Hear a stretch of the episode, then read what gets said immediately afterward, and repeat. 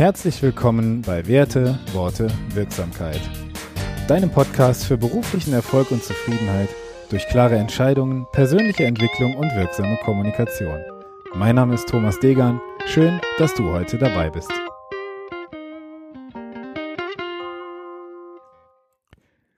Episode 13. Gestärkt durch die Krise. Warum ist dieses Thema gerade für dich relevant? Gerade jetzt wirst du in vielen Bereichen auf die Probe gestellt.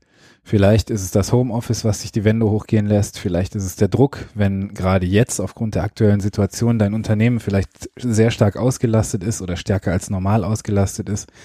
Und vielleicht ist es auch nur die Ungewissheit, was in den nächsten Wochen und Monaten passieren wird. Mit dieser Episode möchte ich dir ein wenig Struktur geben, wie du deine Zuversicht durch aktives Tun und Umsetzen deiner Ideen steigern kannst. Möglicherweise kommst du durch die Krise gerade dazu, einfach einmal darüber nachzudenken, was dir im Leben wirklich wichtig ist. In vielen Fällen merken wir nämlich erst, was uns wirklich wichtig ist, wenn es uns fehlt. Und damit wir in der Krise, in dieser aktuellen Situation nicht in Stagnation und Resignation versinken, möchte ich dir heute einen Gedanken anbieten, wie du dich in der Krise weiterentwickeln kannst. Warum solltest du dich also damit beschäftigen? Ich persönlich glaube, dass aus dieser Krise etwas Positives entstehen wird. Einerseits gesellschaftlich, andererseits individuell. Lass mich darauf mal kurz eingehen. Ich denke, dass gerade eine Entwicklung stattfindet, in der die Menschen wieder verstärkt Wert auf zwischenmenschlichen Kontakt, Nähe und soziale Verbundenheit suchen. Und ähm, ob das nach der Krise weiterhin so bleibt, bleibt abzuwarten. Trotzdem denke ich, dass gerade der Fokus von vielen Menschen auf das wirklich Wichtige gelenkt wird. In diesem Zusammenhang würde mich mal interessieren, was bei dir momentan so am meisten fehlt. Also welche Errungenschaften, die du sonst als absolut selbstverständlich ansiehst, fehlen dir in der aktuellen Situation am meisten. Ich persönlich merke, dass, dass ich Freunde, Familie, mein soziales Umfeld ähm, einfach nicht mehr in dem Maße sehen kann und treffen kann, wie ich das äh, kenne, wie ich das gewohnt bin. Und ich persönlich glaube, nichts ist selbstverständlich und wir haben kein gottgegebenes Recht auf irgendetwas. Und genau das soll die Überleitung von der kollektiven Entwicklung, die ich gerade sehe, zu deiner individuellen Entwicklungsmöglichkeit sein. Was meine ich damit? Egal wie die Umstände gerade sind, du hast immer zwei Möglichkeiten. Erstens, die Umstände für dich und deine Entwicklung zu nutzen und zweitens, die Umstände für deine Situation verantwortlich zu machen. Lass mich das etwas dramatischer ausdrücken. Wem du die Schuld gibst, gibst du die Macht.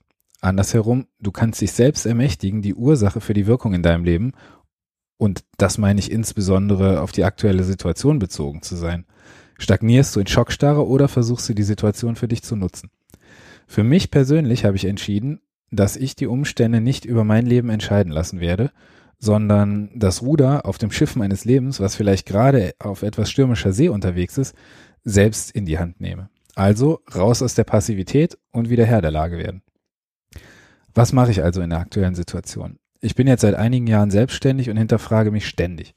Und das erstmal völlig wertneutral. In der aktuellen Situation können, wenn man jetzt äh, für eine gewisse Zeit ähm, mal weniger Umsatz macht oder Umsätze einbrechen, Kunden wegbleiben, ähm, vielleicht Anfragen ausbleiben, Gedanken aufkommen, die dich an deinem Geschäftsmodell zweifeln lassen. Doch ich bin mir sicher, die Welt dreht sich sowohl in als auch nach der Krise weiter und wenn du ein solides Produkt oder eine Dienstleistung ähm, oder dein Geschäftsmodell hast, was auch vor der Krise schon rentabel war und funktioniert hat, dann wird es das, sofern keine gesetzlichen Auflagen dagegen sprechen, auch in und nach der Krise noch sein.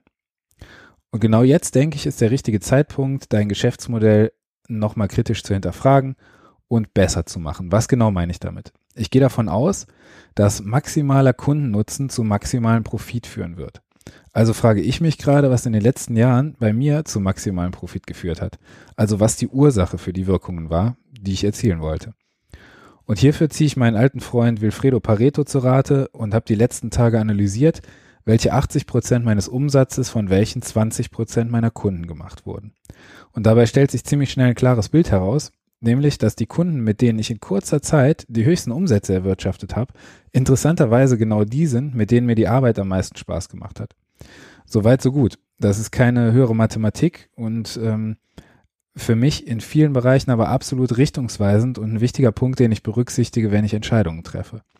Was mache ich jetzt damit? Ganz konkret, entwickle ich mich gerade in meinem Geschäft weiter und nutze diese Krise, um noch klarer abzugrenzen, mit welcher Art von Unternehmen und Menschen ich in der nächsten Zeit zusammenarbeiten werde. Und dann natürlich auch mit welchem Produkt und mit welcher Dienstleistung. Wie kannst du das für dich nutzen? Schau mal in deine Situation. Selbst wenn du nicht selbstständig bist, von welchen Resultaten möchtest du gerne mehr erreichen? Und dann schau mal auf die Bedingungen und Absichten, die du für diese Resultate erfüllen musstest. Frag dich ganz konkret, welche 20 Prozent deiner Tätigkeiten für die 80 Prozent deiner Resultate verantwortlich sind. Und wenn du die ergebnisproduzierenden Aktivitäten für dich klar hast, dann überleg einfach mal, wie du deinen Fokus noch stärker darauf richten kannst. Das funktioniert in allen Bereichen. 20 Prozent deines persönlichen Umfeldes sind für 80 Prozent deiner sozialen Zufriedenheit verantwortlich. Welche Eigenschaften haben diese 20 Prozent? Hier kannst du einen Filter schärfen und gezielt Kontakt zu Menschen mit diesen Qualitäten suchen. Anderes Beispiel, 20 Prozent deiner Kunden sind für 80 Prozent deiner Reklamationen oder Beschwerden verantwortlich.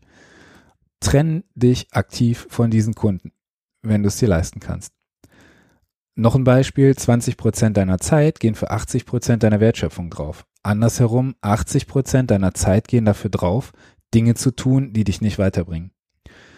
Wenn du also eines aus der Krise mitnehmen kannst, dann Klarheit, was dir wirklich wichtig ist und wie du mehr davon in dein Leben bringen kannst.